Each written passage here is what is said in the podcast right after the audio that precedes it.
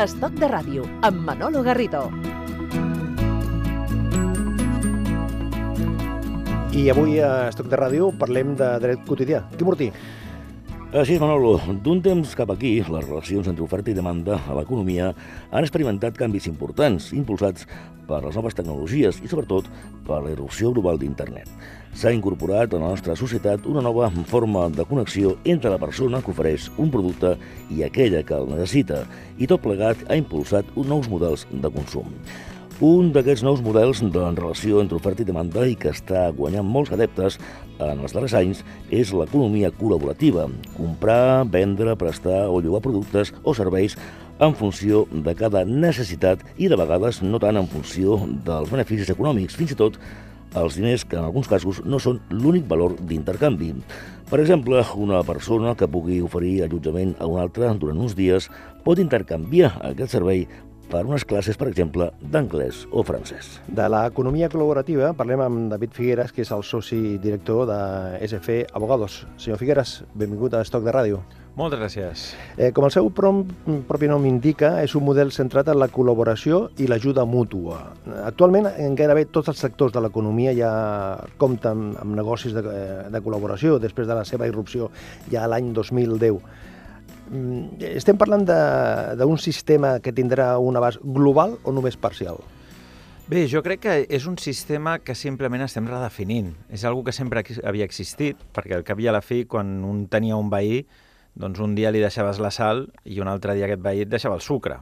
I això ens havíem acostumat i era una cosa normal. Ara simplement, en lloc de fer-ho amb el veí, ho podem fer amb qualsevol persona del món perquè tenim internet, tenim les noves tecnologies al final l'internet el que està permetent és que realment els ciutadans connectem amb qualsevol persona de qualsevol punt del món. És a dir, en la introducció parlàvem d'aquesta persona doncs, que deixa el seu habitatge o una habitació al seu habitatge a un turista i ho fa de forma altruista i a canvi el turista, doncs potser quan la persona que ha deixat aquesta habitació vagi al país d'aquesta persona, doncs potser també li deixarà una habitació. O quan el turista estigui aquí li dirà, escolta, mira, jo parlo molt bé anglès, tu tens un, un criu de 10 anys, doncs mira, jo estaré aquí dues setmanes i durant dues setmanes li faig un intensiu d'anglès i estem tot el dia, ell m'ensenya la ciutat i jo li ensenyo anglès durant dues setmanes i així ens fa un intensiu. Això és un trueque, no? Això és un trueque. L'economia col·laborativa és el trueque de tota la vida. L'únic que ara, en lloc de fer el trueque només amb els nostres amics i amb la gent que coneixem i tal, ho podem fer amb tot el món. El que passa que això és un reflex dels canvis que, que, estan, que estem experimentant a la nostra societat els, els darrers anys. És a dir, quan, quan ja entren en joc les, les aplicacions, la tecnologia, que això ho facilita. Això ho facilita moltíssim i al final el que també es denuncia a vegades és que ho perverteix. Per què diem que ho perverteix? Perquè hi ha un inici en tot això, que és la, el trueque, que és el que dèiem al principi. No? Escolta, jo et deixo avui el meu habitatge perquè és hivern i jo visc a la Masella i, escolta, ja t'interessa tu venir a l'hivern a la Masella, però, escolta, tu ets de Platja d'Aro, jo a l'estiu vinc una setmaneta, et sembla? Escolta, sí. Què passa? Quan això entra en els diners en joc i comencem a veure plataformes extremadament grans, extremadament fortes, extremadament importants, com pot ser un Uber, com poden ser un Alibaba, plataformes on es genera un guany, és quan la gent diu, escolta, això ja no és l'economia col·laborativa amb la que vam començar estem fent un pas cap a un capitalisme redefinit. Llavors jo crec que ara estem en aquest punt en què ens està inundant tota aquesta tecnologia, ho estem veient en tots els sectors, periodisme, abans ho comentàvem, abans d'entrar, en el món del dret, està canviant completament la forma en, en la que els advocats exercim el dret, està canviant en com ens desplacem, com utilitzem, està canviant el sector del taxi, un, un sector on s'està veient moltíssim aquesta entrada disruptiva absoluta on ens plantegem, escolta, és economia col·laborativa si compartim el cotxe per, perquè vis, vivim al Prat i volem anar a Barcelona? I en quin moment deixa de ser economia col·laborativa si un de nosaltres cobra els de més les despeses, entre cometes, no? Per tant, la línia, senyor Figueres, és una línia molt, molt fina, no?, per, per poder separar allò que és col·laboratiu del que és allò, una economia dels que busca un guany econòmic. És una línia molt, molt fina, i, és, i jo crec que aquí és on, a poc a poc, sobretot a primer nivell europeu i després a, a nivell d'estat, és on començarem a veure les regulacions. Avui, fa uns dies, començàvem a llegir que Hisenda es començarà a fixar moltíssim en aquestes plataformes col·laboratives Fa uns mesos llegíem que Hisenda demanarà totes les dades a, a portals, sense perjudici de fer publicitat, si no la falca ja, ja la cobrarem, a portals com Wallapop, perquè, clar, escolti, si vostè li ha vengut a un senyor una cosa de 500 euros, vostè ja ha pagat els impostos? Quins impostos? Si això era de tota la vida, no... no, no. Doncs, clar, i hem de començar a regular tot això, no? Llavors jo crec que, que amb molt poc espai de temps ens endinsarem en un mare magnum molt important en el que mm. s'intentarà regular una miqueta doncs, tot aquest món, distingir el que és purament economia col·laborativa de lo que és aquest capitalisme nou que no coneixem i jo crec que, que el ciutadà ha de començar a prendre una miqueta de coneixement sobre què estic fent.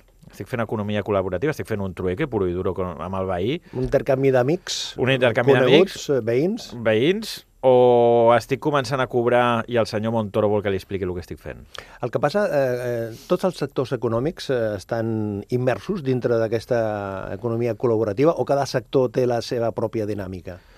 Jo crec que, que tots estan immersos, tot depèn una miqueta de a quin punt estem de la carrera. És a dir, per exemple, el món del dret, que és de, dels més classicones que hi ha i la gent encara ens imagina tots amb les togues i quasi amb les peluques renaixentistes, està vivint una revolució amb la introducció de les noves tecnologies. La gent avui en dia, amb les plataformes que es diuen de Legal Tech, es fa els contractes a casa, es fa les demandes a casa, es fa les denúncies a casa.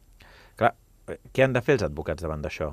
Combatre-ho encara que ja està molt manit, lo de les portes al campo i tot això, però és impossible al cap i a la fi, perquè la gent es vol empoderar. Tot això té aquest concepte d'empoderament de, la, de la persona, no? Però si ha arribat al món de l'advocacia, ha arribat al món de la medicina. Tenim ara un munt d'aplicacions que tu li poses els símptomes que tens i et diu el que tens. Amb algú tan sagrat com, com és la, la salut d'un o inclús de, dels familiars, no? que a vegades ens la mirem més que la, que la d'un mateix. I en periodisme no us explicaré com afecten les noves tecnologies, però, però és obvi que està redefinint el concepte sobre com s'exerceix el periodisme. Llavors, jo crec que ho veurem en totes les professions, es crearan professions que no coneixem ara, i això és el que venim dient sempre, no? de cuidado amb els alumnes que els estem oferint unes carreres que potser són molt diferents a, a el que haurien de començar a estudiar en els pròxims anys, i cuidado amb la regulació perquè jo crec que la gent moltes vegades no és conscient i si el senyor Montoro ens agafa les llistes de tot el que hem vengut i comprat l'últim any... Montoro ens vol agafar sempre. Eh? Sí, Montoro, la que ens pugui fer la llista, i patirem molt com de repente ens diguin escolti, mire, hem tret les llistes de l'últim any de totes les compres i ventes que hi ha hagut en tots els portals d'internet, perquè amb una varita màgica ho hem aconseguit, i aquí sí que ens poden fregir a sancions a tots nosaltres. I com valora la sentència de la justícia europea que va donar la raó als taxistes que acusaven obert de competència deslleial? Doncs primer de tot felicitar els taxistes, perquè jo crec que... Tenen que és... raó, tenen raó. Jo crec que sí. Jo sóc el primer defensor de les noves tecnologies, sóc el primer que crec que, que no es poden evitar i el que hem de fer és desenvolupar-les, però també crec que no es pot entrar en un sector com és el, de, el, del, el del transport de persones i entrar d'una forma que per mi és, fa, és falsària, és una falsetat, és a dir, al final el senyor que té un taxi té una llicència, paga molts diners per aquella llicència, però jo sé que quan m'hi pujo, aquest senyor porta anys treballant amb aquesta llicència, sé que aquest senyor té una sèrie de controls en el vehicle, sé que té una normativa que li aplica, amb la qual cosa jo tinc una tranquil·litat, jo tinc una sèrie de garanties i l'Estat li ha fet pagar una llicència justament perquè hem creat aquesta societat on tenim unes garanties. Si jo de repent permeto que qualsevol pugui fer la mateixa activitat sense haver de suportar el cost d'aquesta garantia, jo no tinc cap al·licient perquè els altres paguin per suportar-ho. Llavors, el que faré és destruir. Llavors, jo sóc molt amant de, de, de la disrupció tecnològica que estem vivint, però crec que és molt important que es reguli, i es reguli el, el més aviat possible. Quan parlem de regulació, parlem de regular els drets i els deures de l'usuari, del, de l'usuari i de la persona que ofereix aquest servei? Jo crec que sobretot els deures del que ofereix el servei. Jo els crec, deures, sí? Els deures del que ofereix el servei. Per mi això és el més important. És a dir, nosaltres ara estem acostumats a una societat on, escolti, si vostè compra un article per internet, té 14 dies per tornar-lo. Perquè no li agrada i punto. I vam fer una normativa a nivell europeu... Però si fas un intercanvi per Wallapop, això no funciona. Això no funciona. Ah, amigo. Per què? Perquè el fas per Wallapop i no et quedes el DNI del que tu ha vengut, no hi ha una factura, no hi ha un rebut, no hi ha res per què? Bueno, perquè tampoc no es declara. Llavors comencem a entrar en aquest joc de dir, el senyor Montoro diu, escolti, facin factura perquè llavors paguen impostos. Ai, si paguem impostos ja és menys atractiu. És menys atractiu però tinc més garanties. Llavors, eh, és com la seguretat social. No? Contractes un treballador que has de pagar seguretat social. Sí, però si un dia tu et trenques la cama i vas a un cap d'urgències, t'atendran. Per què? Doncs perquè tots paguem la seguretat social. I jo crec que és molt, molt important marcar molt bé els deures d'aquells que facilitin serveis tecnològics, diferenciar molt bé el que sigui economia col·laborativa de lo que sigui capitalisme, diferenciar-lo molt bé, encara que sigui difícil, però ho hem de fer i hem d'establir, i escolti, si un senyor guanya 3 euros només, que pagui els impostos sobre aquells 3 euros. Al final no podem dir, no, és que com que només guanya 3 euros, no. Escolti, un autònom, que arriba a final de mes molt fumut, paga per ser autònom. Escolti, si un senyor guanya Wallapop 500 euros al mes, també haurà de pagar aquests impostos, perquè si no el sistema no ens podrà suportar. Però si mm, parlem la, amb la comparativa amb la resta d'Europa, aquell llistat de drets de, i de deures de qui ofereix el servei estem a la cua, eh, estem al principi, estem igual que Alemanya, igual que, el, que, el, que França? A veure, el bo que tenim amb Europa és que en el moment en què ens posem d'acord som capaços de crear les directives. Llavors, en molts temes d'internet tenim directives que protegeixen molt bé el consumidor. Quin és el gran problema que tenim ara a nivell europeu? Que encara no ens hem posat d'acord sobre si hem de regular o no l'economia col·laborativa i com ho hem de fer. Llavors, el cas d'Uber, per exemple, és paradigmàtic. És un cas que no es jutja a Espanya és un cas que es jutja a nivell europeu. Per què? Perquè realment qui té capacitat avui en dia per decidir de grans matèries cada cop és menys un estat i és més la normativa europea i són els jutjats i tribunals a nivell europeu. Jo que crec que és molt important forçar perquè hi hagi una directiva que ens permeti, un, diferenciar economia col·laborativa, el trueque, con el amigo i el conocido, de lo que realment és aquest capitalisme que ha derivat de l'economia col·laborativa i segon, marcar molt, molt bé els deures que tenen aquells que es volen aprofitar, i em sembla molt, molt bé com a empresaris, d'aquesta economia col·laborativa. I en el cas de, de l'Ibero eh, hi ha una resolució d'inspecció de treball de València del mes de desembre passat que deia, donava la raó als treballadors dient que eren autònoms i no pas assalariats. Hi ha una mena de, de, de frau de precarietat laboral en aquests casos? A veure, al cap i a la fi, si nosaltres agaféssim demà i diguéssim hem muntat una empresa, i necessitava per la meva empresa, és un restaurant molt gran, i necessitava 50 treballadors que facin el servei de bar, però com que jo vull emprenedors de veritat, a cadascun d'aquests treballadors els he fet autònoms i cobren segons les begudes que serveixin. Tothom em diria, escolta, tio, estàs boig. O sigui, això és un bar i són treballadors. Què passa? Quan jo això ho aplico a models que fins ara no hem vist, i Deliveroo és un exemple, i n'hi ha tants altres, dic, no, no, és que aquests senyors que van amb la bici són autònoms, perquè, escolti, m'estan prestant serveis.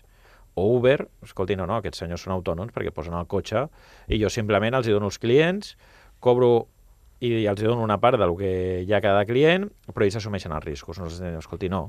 Nosaltres tenim una estructura, ens creiem un sistema que és la protecció del treballador, que la tenim justament per evitar doncs, que el treballador estigui desemparat, que si el noi que va amb Deliveroo es trenca una cama, demà quedi completament desemparat, que si el noi que condueix el cotxe d'Uber demà es trenca un canell, quedi desemparat.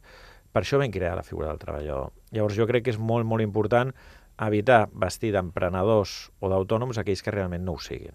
Llavors, jo crec que dintre d'aquesta regulació, diferenciar economia col·laborativa de lo que és capitalisme derivat d'aquesta economia col·laborativa i no intentem disfressar les coses que no són. Si algú respon envers d'un altre de les hores que hi dedica, li dona només una part dels beneficis que hi ha, i si les coses van molt bé no guanya més, pues, escolti, això és un treballador. I jo crec que se'ls ha de protegir i és necessari que fem aquesta reflexió i, i la fem el més aviat possible. Avui amb David Figueres parlant de l'economia col·laborativa.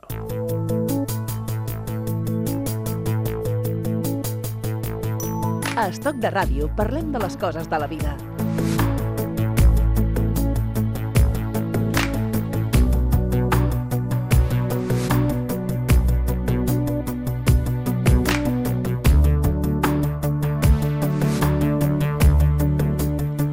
Amb el Quim Ortí, parlant amb el nostre convidat, eh, estava pensant, Quim, que hem de reflectir també la situació aquesta de Airbnb. Sí, perquè Airbnb és aquesta plataforma de, de lloguer d'habitatges, de lloguer de pisos entre particulars. Mm, de quina manera una persona que vulgui doncs, eh, llogar per uns dies, un temps eh, concret, un pis, un, pot incórrer en alguna mena d'il·legalitat. Pot incórrer en incomplir, per exemple, normes municipals. Clar, ens trobem una miqueta en el que abans dèiem, no? La gent té que ser conscient que no tot és economia col·laborativa i no tot és jo faig més o menys el que vull i em ve de gust ara aprofitar i guanyar aquests diners. Quan una persona es vol dedicar al sector immobiliari, aquí a Catalunya, per exemple, té que ser un agent inscrit, té que tenir una assegurança, que és important, té que tenir aquesta pòlissa, té que pagar unes taxes que s'estableixen i llavors és un agent de la propietat immobiliària. Quan una persona és propietària d'un immoble i vol llogar-lo i vol treure'n un profit, un, un rendiment que en diem del capital immobiliari, té que declarar els impostos, té que pagar els impostos i té que seguir una normativa. I, escolti, vostè si vol llogar menys de 30 dies té que tenir una llicència turística. Si vol llogar entre 30 dies i un any, té que fer un contracte que es diu de temporada i té que demostrar que realment són lloguers de temporada. Si és de més d'un any, vostè té que respectar que l'arrendatari com a mínim té 3 anys. Llavors, tota aquesta normativa que creem i que hem fet per protegir la figura de l'arrendatari, perquè aquí hem de recordar que venim d'un arrendatari que té molt poc poder enfront de l'arrendador. Llavors, això és important que, que ho tinguem en ment. Clar, de sobte ens trobem una sèrie de persones que no tenen cap tipus doncs, de, de problemàtica en llogar. Llavors, jo què diria a aquestes persones que tenen un pis?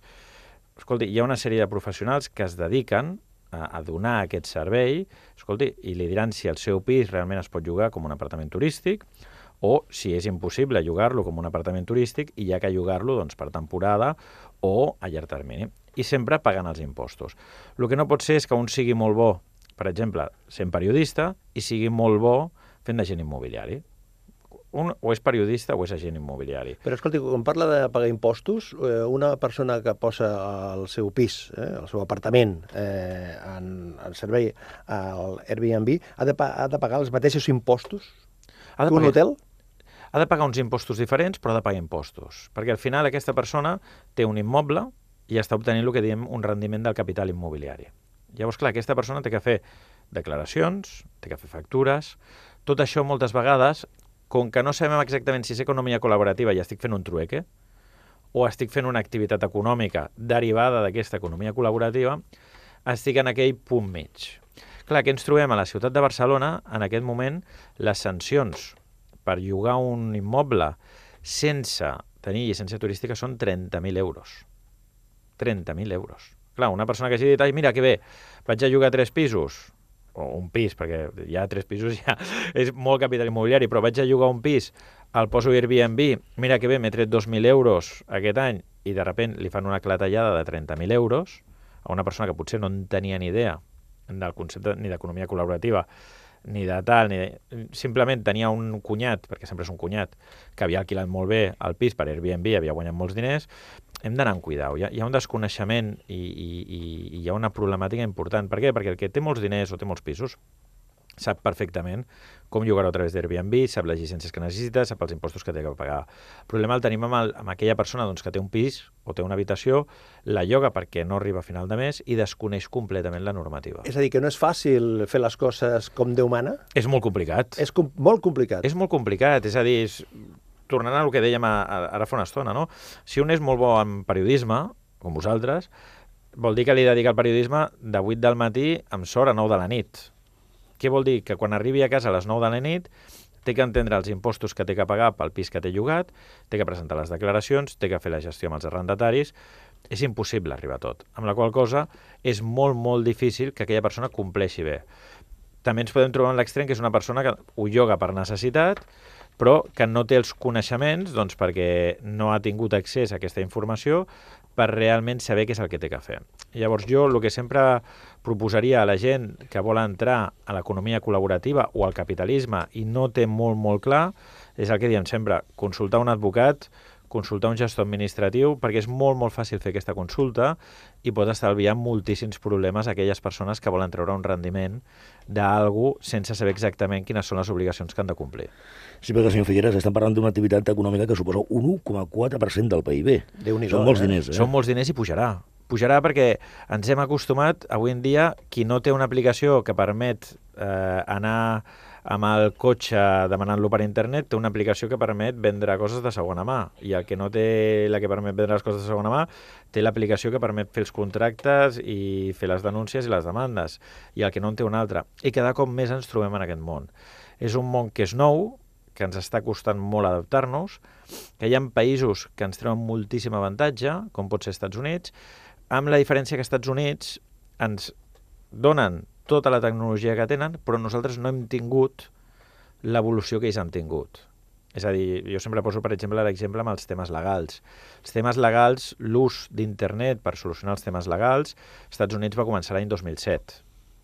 Aquí està començant a l'any 2018, però estem aplicant el que ja s'està aplicant als Estats Units. I no hem tingut aquest període d'adaptació que, òbviament, doncs, ens situa en un estat d'indefensió, fa que les lleis vagin per darrere del que estem fent, fa que de sobte diguin no, doncs perquè la gent no llogui 30.000 euros de sanció. Escolti, jo és que no sé si ho estic fent bé o ho estic fent malament. Per, per què no m'ho ensenya primer i després em posa una sanció tan forta?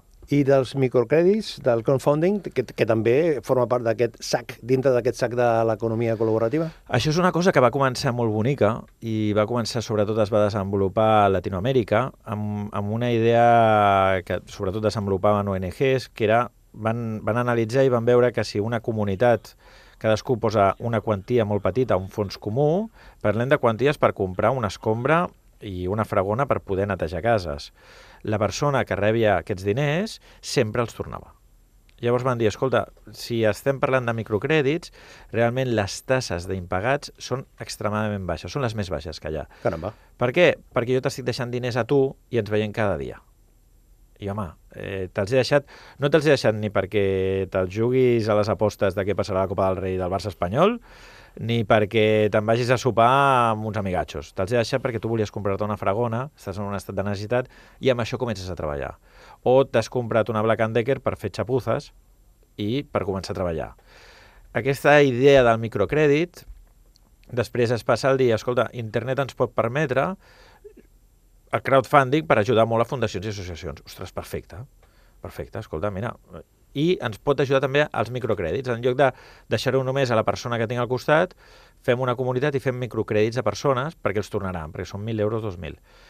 I tornem a fer el pas a aquest capitalisme de dir, no, ara tot el món... Mira, si poses només 1.000 euros i fem com a micropréstamo, et donem una rendibilitat. I si vols un préstec, te'l farem a 2.000 euros i després ja ens hi trobarem.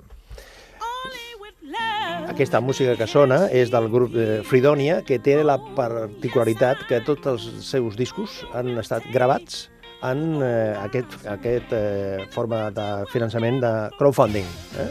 O sigui, la gent eh, aposta, aporta la seva quantitat eh, de diners, després reben el disc i una sèrie de, de premis, és l'economia col·laborativa aplicat, en aquest cas, al món de, de la cultura, al món de la, de la música. Al món de la cultura, llavors és perfecte, perquè el resultat el tenim molt clar. Ara comencem a veure aquestes mateixes plataformes amb temes immobiliaris. Què passarà si d'aquí 10 anys, 7, 3, 15, hi ha una altra bombolla i tenim 3 milions de persones en una plataforma que han posat tots els seus estalvis per un desenvolupament immobiliari. Gràcies, Quim Mortí. Gràcies, Manolo. I gràcies al nostre convidat, al soci director de SF Abogados, David Figueres. Senyor Figueres, gràcies, fins la propera. Moltes gràcies. Informació, entreteniment, participació, música... Estoc de ràdio, una combinació perfecta.